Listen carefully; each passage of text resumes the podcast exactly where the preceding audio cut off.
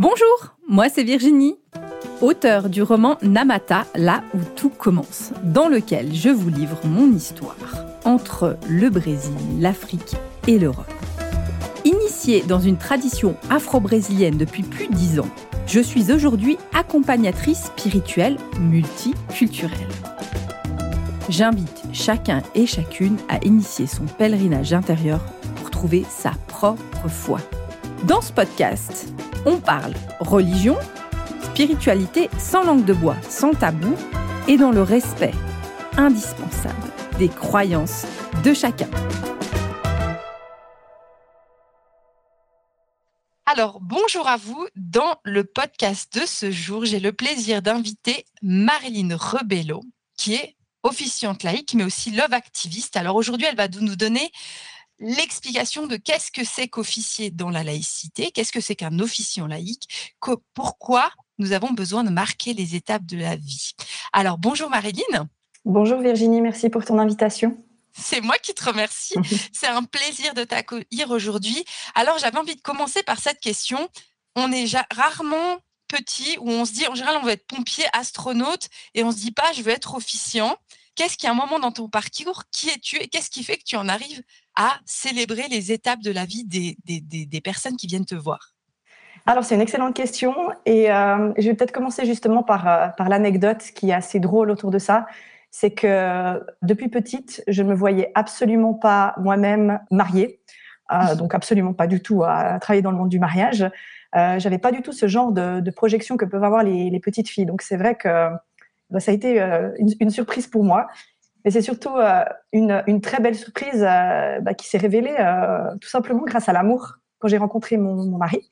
Parce que c'est lui finalement qui a fait, on va dire, sauter tous mes, toutes mes idées, tous mes préjugés, qui m'a fait accepter de sauter le pas avec lui.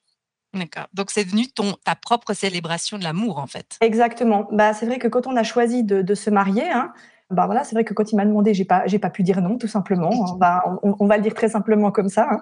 Et puis, bah, quand on a, quand on a décidé de, de, célébrer notre amour, il était certain qu'on n'allait pas faire quelque chose de, traditionnel, de conventionnel.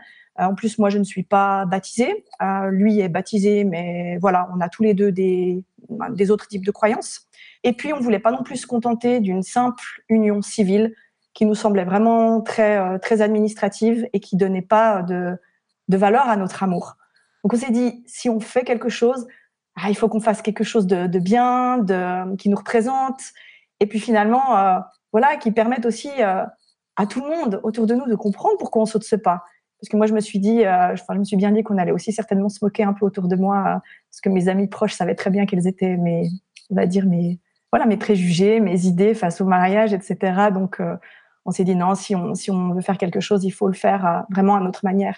Puis c'est là que ça a été assez compliqué parce qu'à l'époque, il n'existait vraiment pas grand-chose quand on avait envie de, de sortir du cadre et de faire quelque chose qui nous, qui nous ressemble. Euh, une célébration. On était en quelle année là? On était en 2013. Ouais, 2013, d'accord. Ouais. Donc ça va faire une dizaine d'années, c'était le début en fait. C'était pas encore comme aujourd'hui. Ok. Exactement, exactement. Donc on commençait à en parler. Aux États-Unis, il y avait déjà ces mariages très beaux qui se faisaient à l'extérieur sous une arche, mais quand même plutôt célébrés par euh, par un pasteur ou un prêtre ou quelqu'un de, l'Église. Mais déjà ça donnait de, l'inspiration. Et puis en France, ça commençait. Donc moi je me suis beaucoup renseignée. Je suis allée voir sur des blogs, sur des sites. Je me suis inspirée. Je me suis dit mais en fait pourquoi on ferait pas simplement quelque chose pas comme ça, qui, nous ressemble. Donc, euh, ok, on passe par le civil parce qu'on on veut que notre union soit légale, mais en plus de ça, au lieu de faire une union religieuse, ben, on va faire quelque chose qui nous ressemble, qui soit vraiment, euh, bah, qui soit vraiment nous, qui raconte euh, notre histoire, notre amour et pourquoi on s'aime et pourquoi on décide de sauter ce pas. Donc voilà, on a demandé un petit peu autour de nous.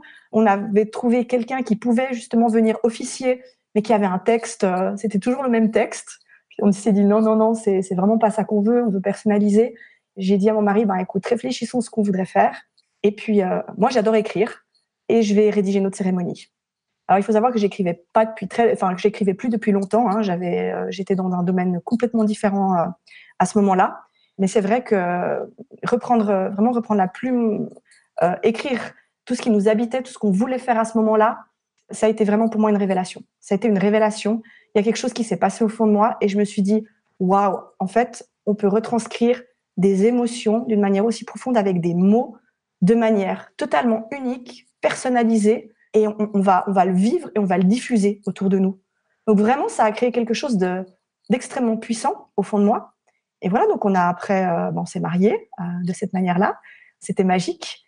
Donc là, il n'y a même pas eu d'officiant, en fait. Vous avez fait entre vous, en fait. Non, alors finalement, non, non. On a quand même demandé justement à cette, cette dame qui avait toujours le, le, même script, on lui a demandé si elle était d'accord euh, de, de, célébrer avec le, le, script que nous, on lui fournissait.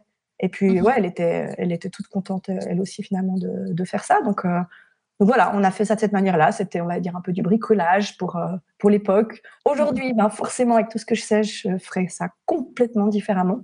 Mais voilà, c'était les prémices. Et puis, euh, et puis surtout, euh, c'est ce qui m'a mis sur, sur la voie de ce que je voulais faire. Donc je dirais vraiment, ça a été l'écriture en premier lieu, l'écriture, et puis le fait de, vivre toutes ces émotions.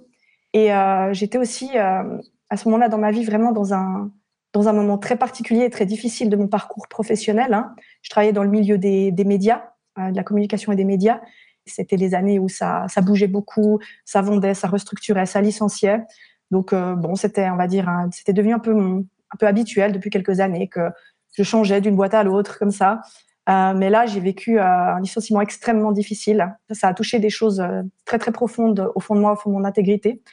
Et là, je me suis dit, je crois qu'il est temps de changer de voie. parce que si je continue, j'ai l'impression que il va toujours se reproduire la même chose. Donc peut-être qu'il serait temps de, réfléchir différemment. Et puis, euh, comme j'étais en train de, j'avais recommencé des études pour faire un diplôme de chef de projet web, donc euh, qui à première vue n'a absolument rien à voir avec tout ce que je viens de raconter, hein. mais il me fallait un, thème pour mon sujet de diplôme, pour mon mémoire que j'allais rédiger. Et euh, je me suis dit, ben tiens, je vais créer un site, un blog autour de ce concept des, des cérémonies laïques, parce que nous, quand on a voulu faire ça, on n'a pas trouvé quelque chose qui nous correspondait. Et je suis persuadée que si nous, on a cherché, bah, il y a aussi d'autres gens qui doivent, euh, qui doivent avoir besoin de ça. Donc j'ai dit, bah, je vais m'amuser et je vais faire ça pour mon, pour mon sujet de diplôme. Donc euh, dans l'univers du web technique, euh, ça semblait un peu ovni. Mais quand j'ai fait cette proposition, ça a été accepté. Et quand j'ai rédigé mon mémoire, j'ai été complètement portée, mais vraiment portée. C'est comme si c'était en écriture automatique, tout était fluide, tout était clair dans ma tête. Et voilà, et je, je vivais déjà ça au fond de moi. Donc, euh, j'ai réussi mon diplôme. Et puis, une fois, après avoir réussi mon diplôme, j'avais retrouvé un emploi, pas dans les médias, mais, dans une autre branche où j'avais d'ailleurs un, très chouette job. Hein, mais ce projet vivait trop en moi pour que je le laisse de côté. Et euh, je me suis dit, euh, je, veux, je, veux, essayer, je veux tenter, je veux faire mes premières célébrations, je veux voir ce qui va se passer. Et j'ai tenté. Et là, ben voilà, j'ai eu le déclic et je me suis dit, ah, mais c'est clair que c'est ça que je veux faire. C'est marrant parce que là, ton projet arrivé par des voies finalement très classiques. Tu proposes des examens, tu proposes, enfin, tu, proposes ça comme sujet de quelque chose d'hyper technique.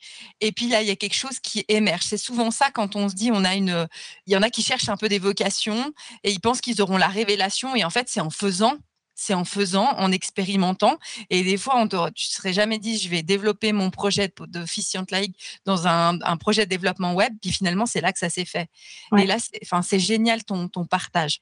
Du coup, est-ce que tu peux, toi, donner une, définition un peu du, de ce qu'est un officiant laïque et comme toi, en fait, tu le vis Est-ce que quelle est ta propre définition en fait? Comment toi tu te, tu te présentes et qu'est-ce que tu as envie de, qu'est-ce que tu fais vibrer autour de toi? C'est une définition pour moi-même qui a beaucoup évolué au cours des années. Tu vois, pour te dire, au tout début, j'étais vraiment très portée sur la cérémonie en elle-même, la création de la cérémonie. Qu'est-ce qu'on va, mettre dans cette cérémonie? Comment est-ce que ça va se dérouler? De quelle manière on va, on va intégrer certaines étapes? Voilà. Au début, c'était vraiment comme ça.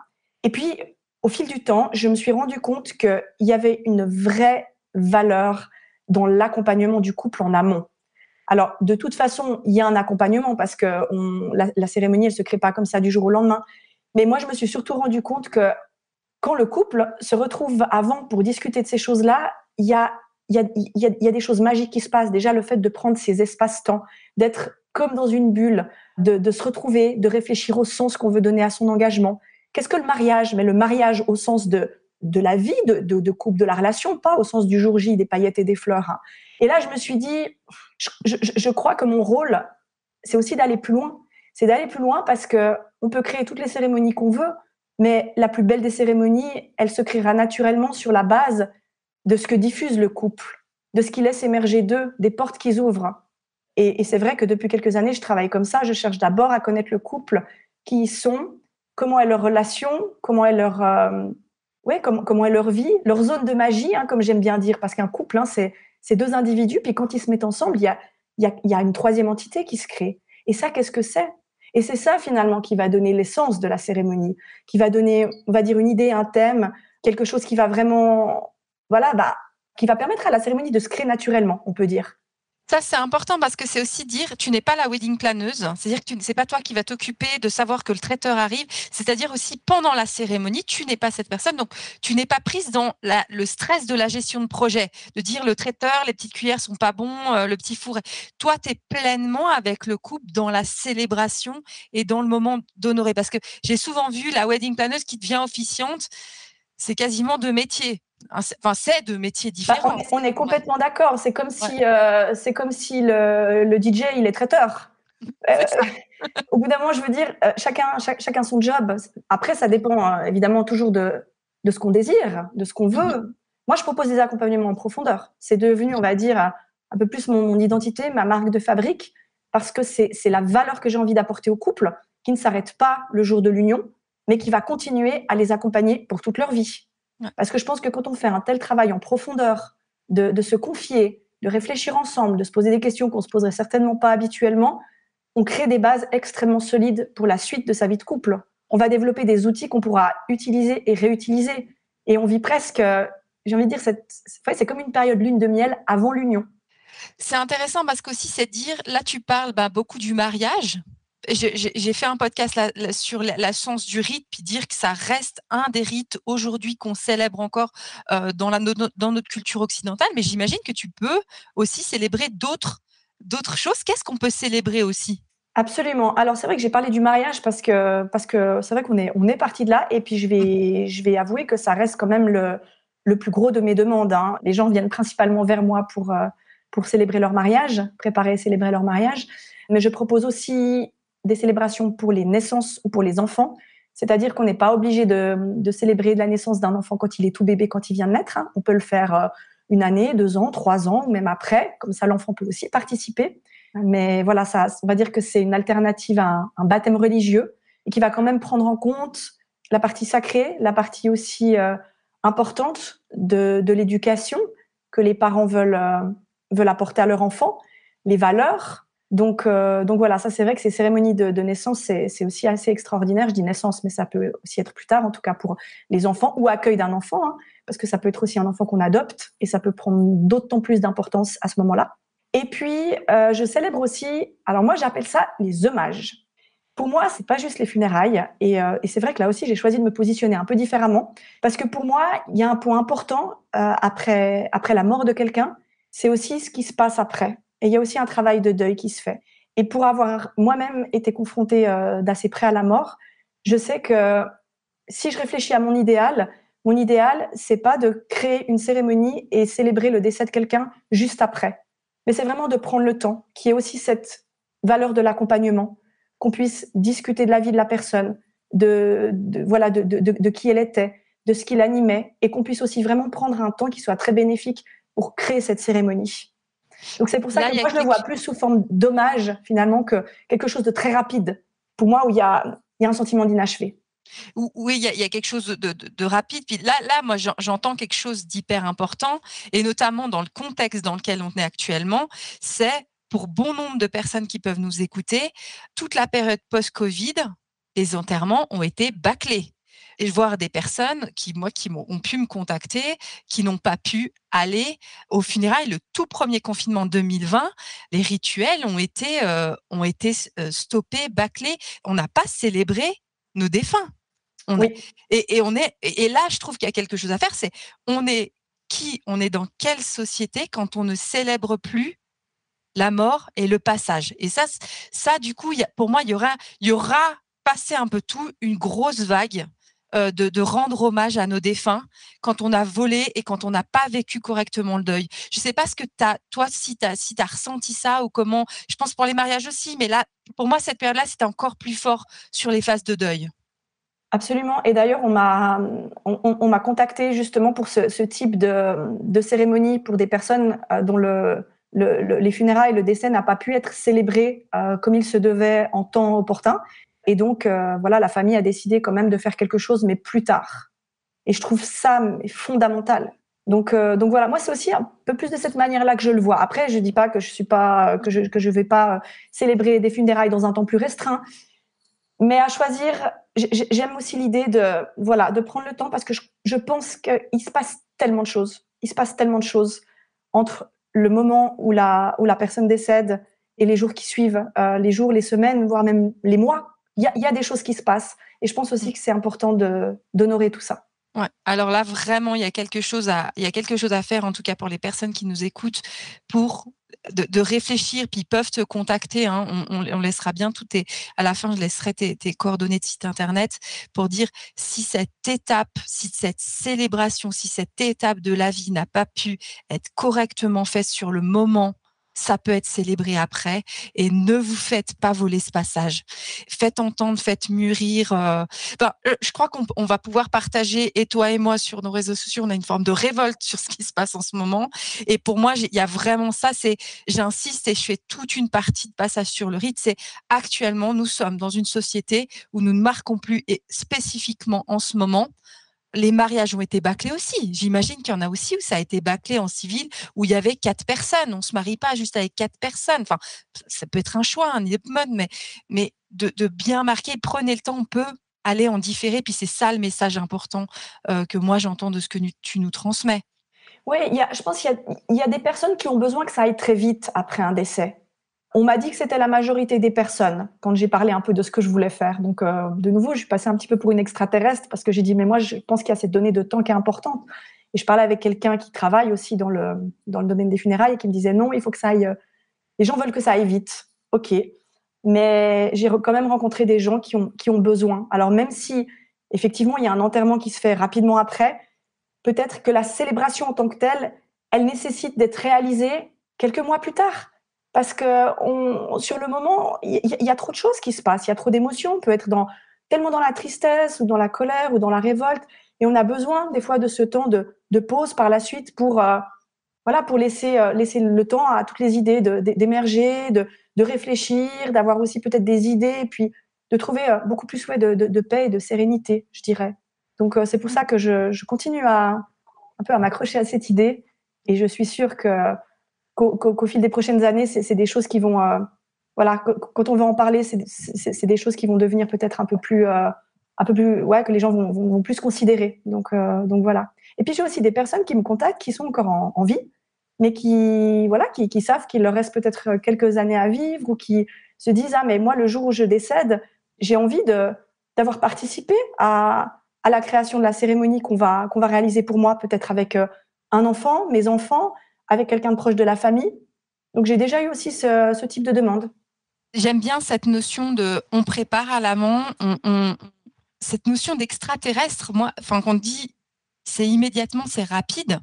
Pareil, on est dans notre culture occidentale, on rappelle que dans plein d'autres cultures, euh, je pensais à un rituel euh, qui est très particulier à Madagascar, où tous les ans on retourne préparer le corps et faire en sorte que le corps dans le cercueil soit bien prêt. On le sort. Alors c'est très particulier pour nous, mais on continue pendant des années et des années et des années à honorer nos défunts et notamment aussi pour les générations futures. Hein. Moi, ce que j'entends, je trouve ça magnifique de dire, mais on pourrait faire un hommage dix ans après un décès et il y a peut-être les petits enfants du grand-père qui viennent célébrer cette partie-là et on honore encore cette branche de la de la généalogie. Donc une extraterrestre peut-être, mais mais mais mais à l'échelle du monde, moi je crois pas. Je crois que tu es vraiment dans le juste.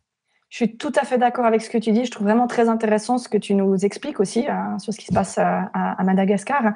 C'est vrai que c'est dans notre culture occidentale finalement qu'on on a une vision de la mort. J'ai l'impression qui est tellement, euh, est tellement, qui est tellement triste, qui est tellement, qui est tellement complexe, qui est tellement tabou surtout. Quand on regarde comment ça se passe dans d'autres pays où on honore, on honore la mort, on le voit vraiment comme un passage, on la danse, on la chante, et ici, c'est quelque chose de, voilà, c'est tabou, c'est effrayant et, euh, on oublie de l'honorer comme, il se doit. Et je pense que le, temps a aussi une, grande valeur à ce niveau-là. c'est magnifique parce que moi, j'entends là que tu, enfin pour moi, tu es une célébrante de l'amour, tu es une célébrante de la vie sous toutes ses formes en fait. La vie quand elle quand elle part, la vie quand elle arrive, la vie quand elle naît de l'amour, ça je trouve je trouve magnifique. Mais il y a quelque chose d'important dans tout ce que tu transmets, c'est qu'on parle de sacré, mais tu n'es pas dans la religion. On est d'accord, hein, tu n'es pas dans la religion, donc tu es dans une forme de laïcité. Et comment on met du sacré en toute laïcité? Alors c'est vrai, euh, mes parents ont fait un choix très moderne pour l'époque de ne pas me, baptiser en me disant que je pouvais choisir. Hein. donc euh, c'était pas du tout euh, une forme de, rébellion totale, c'était plutôt de me laisser le choix. Et puis je me suis intéressée très tôt à la spiritualité. J'ai eu envie, j'ai vraiment senti ça comme une, une, grande liberté que m'offraient mes parents et je me suis dit ben je vais explorer, je vais explorer et comme je ne suis pas liée à quelque chose, je vais voir. Donc j'ai beaucoup voyagé, je me suis intéressée à différents types de, de cultures, de philosophies, et je me suis rendu compte que malgré le fait que je n'avais pas reçu de religion, j'avais déjà un attrait très fort pour, euh, pour des choses impalpables, pour cette spiritualité. Par exemple, petite, quand je visitais une ville, la première chose que j'avais envie de faire, c'était de, rentrer dans une église. Alors que pourtant, c'est pas quelque chose vraiment que, que je, enfin voilà, qu'on m'inculquait ou euh, c'était pas une chose avec laquelle je vivais, donc euh, c'était assez particulier. Mais il y avait vraiment cette, euh, cet attrait pour, euh, pour finalement pour les choses qu'on ne voit pas, mais qu'on peut ressentir, qui sont qui sont liées justement à cet aspect spirituel. Donc en évoluant, en grandissant, j'ai continué à m'intéresser à, tout ça. Et c'est là vraiment où je me suis dit que il y a une autre voie. Il y a une autre voie pour des personnes effectivement qui ne sont pas liées à un type de religion, qui ne veulent pas être liées à un type de religion, mais qui ont quand même ce besoin de, de, vivre avec un côté sacré, avec un côté spirituel. On peut même parler aussi, euh, moi je parle aussi même souvent de physique quantique, hein, pour euh, quand on est un peu plus terre à terre, hein, parce que c'est voilà, c'est pas forcément quelque chose de complètement euh, perché hein, non plus. Il y, a aussi un aspect très un peu plus finalement scientifique hein, par rapport à tout ça. Et je me suis dit mais il manque il manque quelque chose. Et c'est là aussi où quand nous on a décidé de, de nous unir avec mon mari, quand on a réfléchi à notre cérémonie, c'était pas une pièce de théâtre, c'était pas quelque chose de folklorique.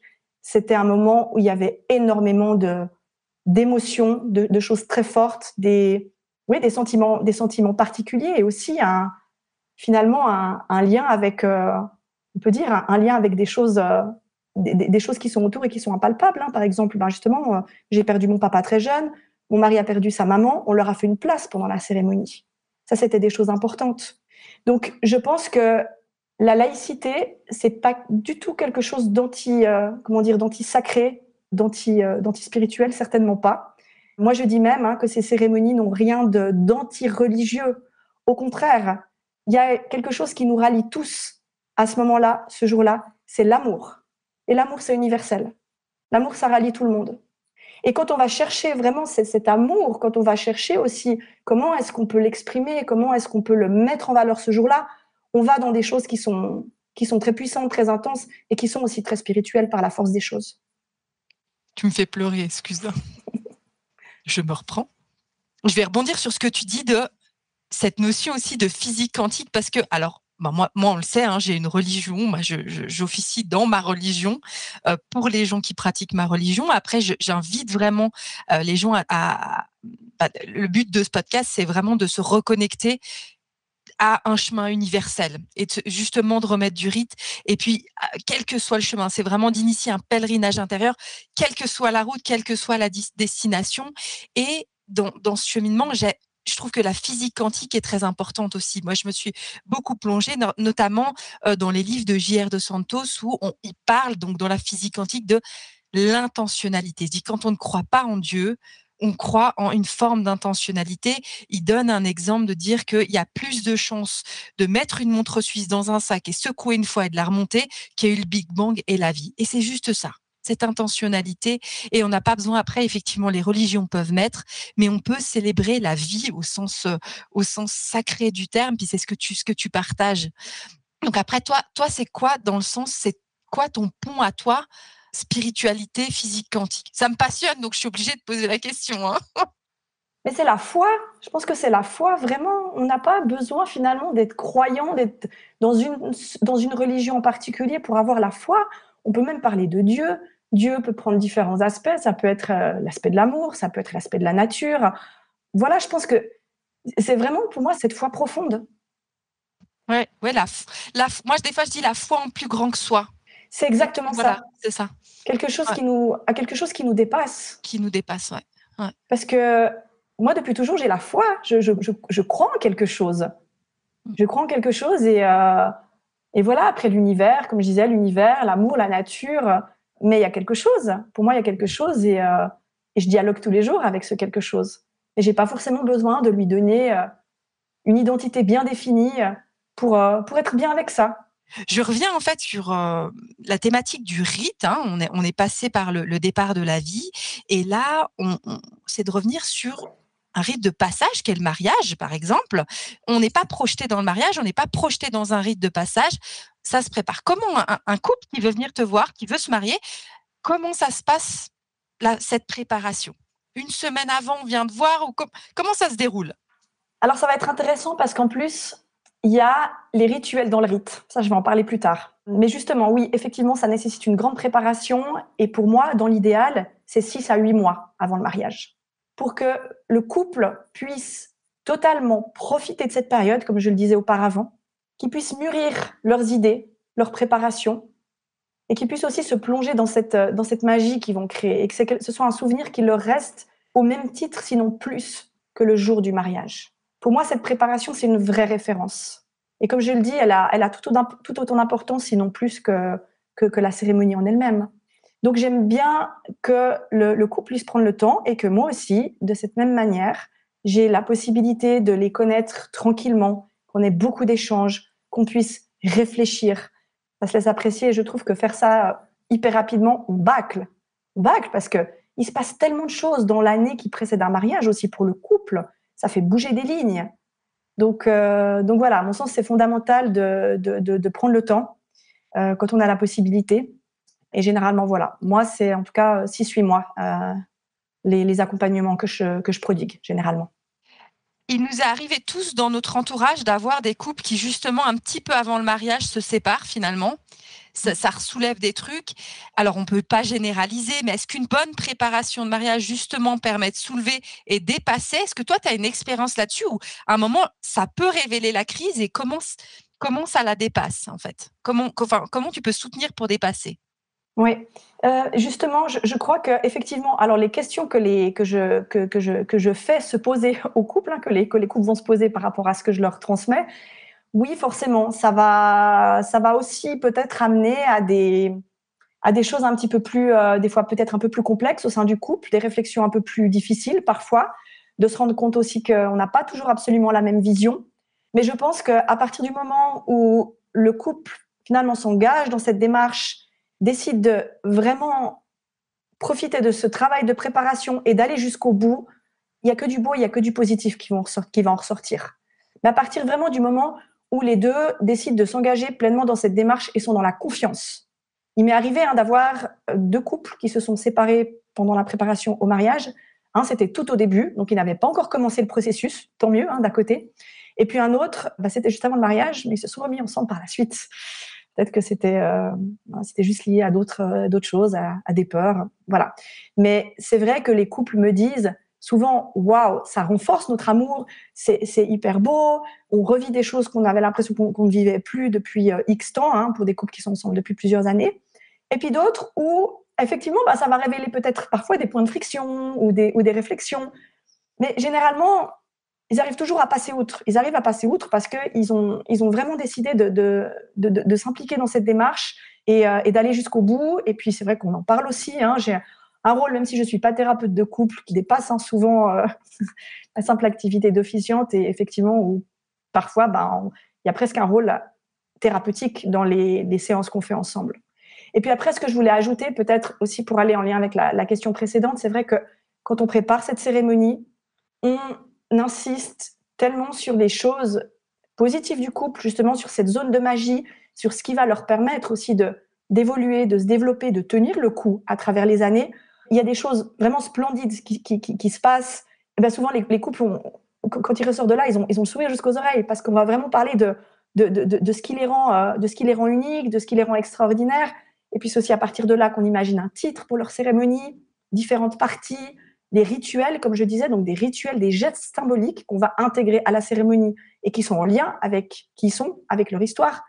Donc pas hein, des rituels symboliques qu'on peut trouver partout sur Internet, euh, mélanger du sable, planter un arbre, hein, pourquoi pas, hein, s'ils le désirent. Mais je pense que quand on prend le temps de se connaître et de, de, trouver la zone de magie, la zone sacrée du couple, on peut aller beaucoup plus loin dans la personnalisation. Donc c'est vraiment ça aussi. C'est créer quelque chose, le personnaliser, et généralement, le couple rentre dans une nouvelle dimension de leur histoire. C'est ça qui est, qui, est, aussi magique dans, cette, euh, dans l'approche que tu proposes. C'est que tu ne vas jamais reproduire et tu n'as jamais, j'imagine, fait, tu me confirmeras ou pas, le même mariage. C'est impossible. C'est totalement impossible. C'est totalement impossible. Et euh, ça, je crois que c'est ce qui est le plus à l'encontre de mes, de mes valeurs. Là, tu as une part créative, mais, mais magique. Est-ce que tu prépares tout avec le couple, donc ils savent exactement tout, ou toi, tu laisses des zones où ils, vont découvrir ce que tu as préparé pour eux Généralement, par rapport au déroulement de la cérémonie, ils le valident. Comme ça, ils connaissent les étapes. Ça, je pense que c'est important. Ils choisissent les musiques. On va parler aussi justement des, rituels symboliques, des, éventuellement des discours qu'on va intégrer, de leurs vœux. Donc, le plan de la cérémonie avec le titre, etc. Et tout ça, c'est connu. Et après, pour le discours, tout ce que j'écris et que je vais dire le jour J, je leur laisse le choix. Généralement, et j'ai beaucoup de chance, ça me touche hein, énormément, c'est que les, couples me font confiance. Dans la, majeure partie du temps, ils veulent pas découvrir le, discours en amont. Donc c'est aussi pour moi une grande part de, responsabilité. Et c'est toujours un challenge parce qu'ils vont découvrir ça le jour de leur mariage avec euh, voilà les émotions et tout ça. Je trouve que c'est d'autant mieux parce que euh, ça laisse vraiment une part de surprise qui va aussi après par la suite euh, laisser un souvenir juste euh, incroyable. Donc, euh, donc voilà, mais je laisse le choix. Si un couple veut savoir ce qui va être dit mot pour mot, bien sûr, ils ont la possibilité. Ah, ça, c'est magique. Puis, ce que j'entends par contre, si on revient sur la technique du rite, pour moi, on a le rite initiatique et le rite de passage.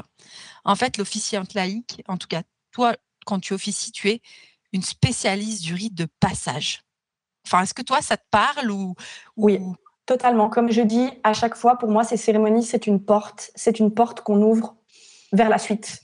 Et c'est pour ça que c'est pas juste un temps qu'on va vivre euh, qui va durer, euh, je sais pas, 45 minutes, une heure et boum, c'est fini. Non, non, non, c'est le début de quelque chose.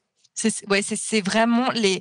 J'ai fait tout un tout un texte et un podcast sur l'évolution, hein, les, différents. Euh, la différence entre le rite de passage et le rite, le rite initiatique. Et là, c'est vraiment typiquement du rite de passage, c'est-à-dire qu'on a l'entité couple avant, la société nous reconnaît différemment, on est une autre, euh, on est une, on a une autre posture dans la société et on est différent. C'est-à-dire qu'une fois que la cérémonie est faite, le couple, les personnes, les individus, après un mariage, ils sont différents. Ah oui, totalement. Il y a un avant et un après pour le mmh. couple, comme pour les personnes qui, qui les entourent aussi ce jour-là qui vont les découvrir euh, d'une manière souvent inédite, qui vont apprendre des choses et puis qui vont. Enfin, il y, a une dimension émotionnelle tellement forte ce jour-là et qui se partage. Ça, c'est vraiment, ça reste pour, euh, pour toujours.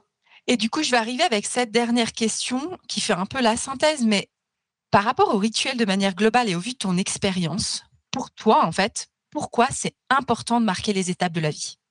Il y a vraiment ce côté, tu sais, avec euh, je dirais, de, vraiment de, de, l'évolution, qu'à chaque fois on évolue et c'est hyper important aussi de pouvoir ancrer ces moments où on, on, grandit, on évolue, on a compris certaines choses. Il y a des choses qu'on désire, il y a des choses qu'on veut peut-être pas reproduire, mais c'est vraiment pour moi lié à cette évolution, à cette croissance et de, de pouvoir la marquer, de pouvoir l'ancrer et de pouvoir aussi partager ça avec les personnes qu'on aime et de donner de l'importance à tous ces événements qui, qui traditionnellement nous, nous permettre, de nouveau, je vais le dire, de grandir, de nous élever, de, de, de, changer. Et à partir du moment, je crois, où on, les marque, à partir du moment où on leur donne cette importance, bah, c'est de nouveau un peu quantique. Hein. on, pose cette intention dessus. Donc, je crois aussi que ça va nourrir, ça, ça va nourrir, ça va permettre d'aller encore plus loin et, euh, et ça, va, ça va bien se passer. Merci beaucoup, Marilyn. Alors, je crois que vous, en tout cas, les, auditeurs, ils auront entendu que toi et moi avons un bel accent euh, vaudois, hein. même pas suisse, c'est vaudois. Mais on est d'accord que tu te cantonnes pas juste à la vaudoardise. Hein. Toi, tu, tu, tu, célèbres partout. Du coup, on peut te retrouver ou sur les réseaux sociaux? On peut faire appel à toi depuis où pour toutes celles et ceux qui veulent se marier. Là, ça, ça redonne envie de se marier quand on t'entend. Merci. Bon, déjà, je rebondis sur ce que tu as dit. Pour moi, c'est dur hein, d'entendre ça parce que j'ai grandi en France et j'ai toujours essayé de ne pas trop avoir l'accent suisse ou vaudois, mais je sais que c'est peine perdue avec toutes les années que j'ai passées ici. Je suis française, c'est fini, c'est fini. Non, non, alors je suis française, je suis. Voilà, mais, mais, mais je crois que maintenant, quand on, passe la frontière, on sait qu'on a l'accent. Oui, c'est ça, c'est ça, exactement. Euh, on peut me retrouver, donc j'ai euh, euh, principalement grâce à mon site, donc marilynrebello.com, M-A-R-Y-L-I-N-R-E-B-E-L-O.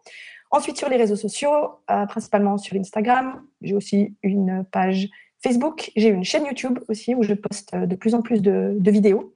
Et puis voilà. puis par mail, si quelqu'un veut m'écrire directement, mon adresse mail c'est love at marilynrebello.com pour avoir euh, plus d'informations ou des renseignements. En fait, aussi, ton accompagnement, il est beaucoup plus large que ça. Tu proposes aussi un accompagnement Enneagram, tu proposes aussi du coaching pour certaines personnes et pour les professionnels aussi, parce que tu as fait une véritable, en tout cas sur ton parcours professionnel, tu as fait un tel virage que tu peux coacher d'autres personnes. Oui, et c'est quelque chose aussi qui me, qui me plaît beaucoup et que j'ai été vraiment euh, appelée à faire. C'est vraiment d'élargir hein, tout, tout, ce que, tout ce que je peux offrir. Donc, euh, l'énéagramme, bah, c'est super au niveau individuel pour les entrepreneurs, mais aussi pour les couples. Donc, je le propose aussi maintenant dans les, accompagnements au mariage. Juste, qu'est-ce que c'est l'énéagramme en, deux, en quelques mots? C'est quoi? C'est un outil de développement personnel incroyable qui permet de, de trouver son chemin d'évolution intérieure par rapport à sa vision du monde. Voilà, je vais le dire vraiment très, de manière très courte, parce que je pourrais en parler pendant, pendant des heures et des heures. Mais c'est vraiment, je crois que si on a envie de, de se connaître, de, mieux comprendre le monde et les, relations interpersonnelles. C'est euh, voilà, c'est un outil génial, en tout cas moi qui a changé ma vie. Donc euh, je l'ai étudié là pendant deux ans et maintenant je suis ravie de pouvoir le proposer à tout le monde.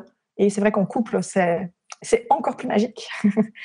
et voilà, j'accompagne aussi les, individus qui sont en, quête de leur mission de vie, toujours dans l'amour.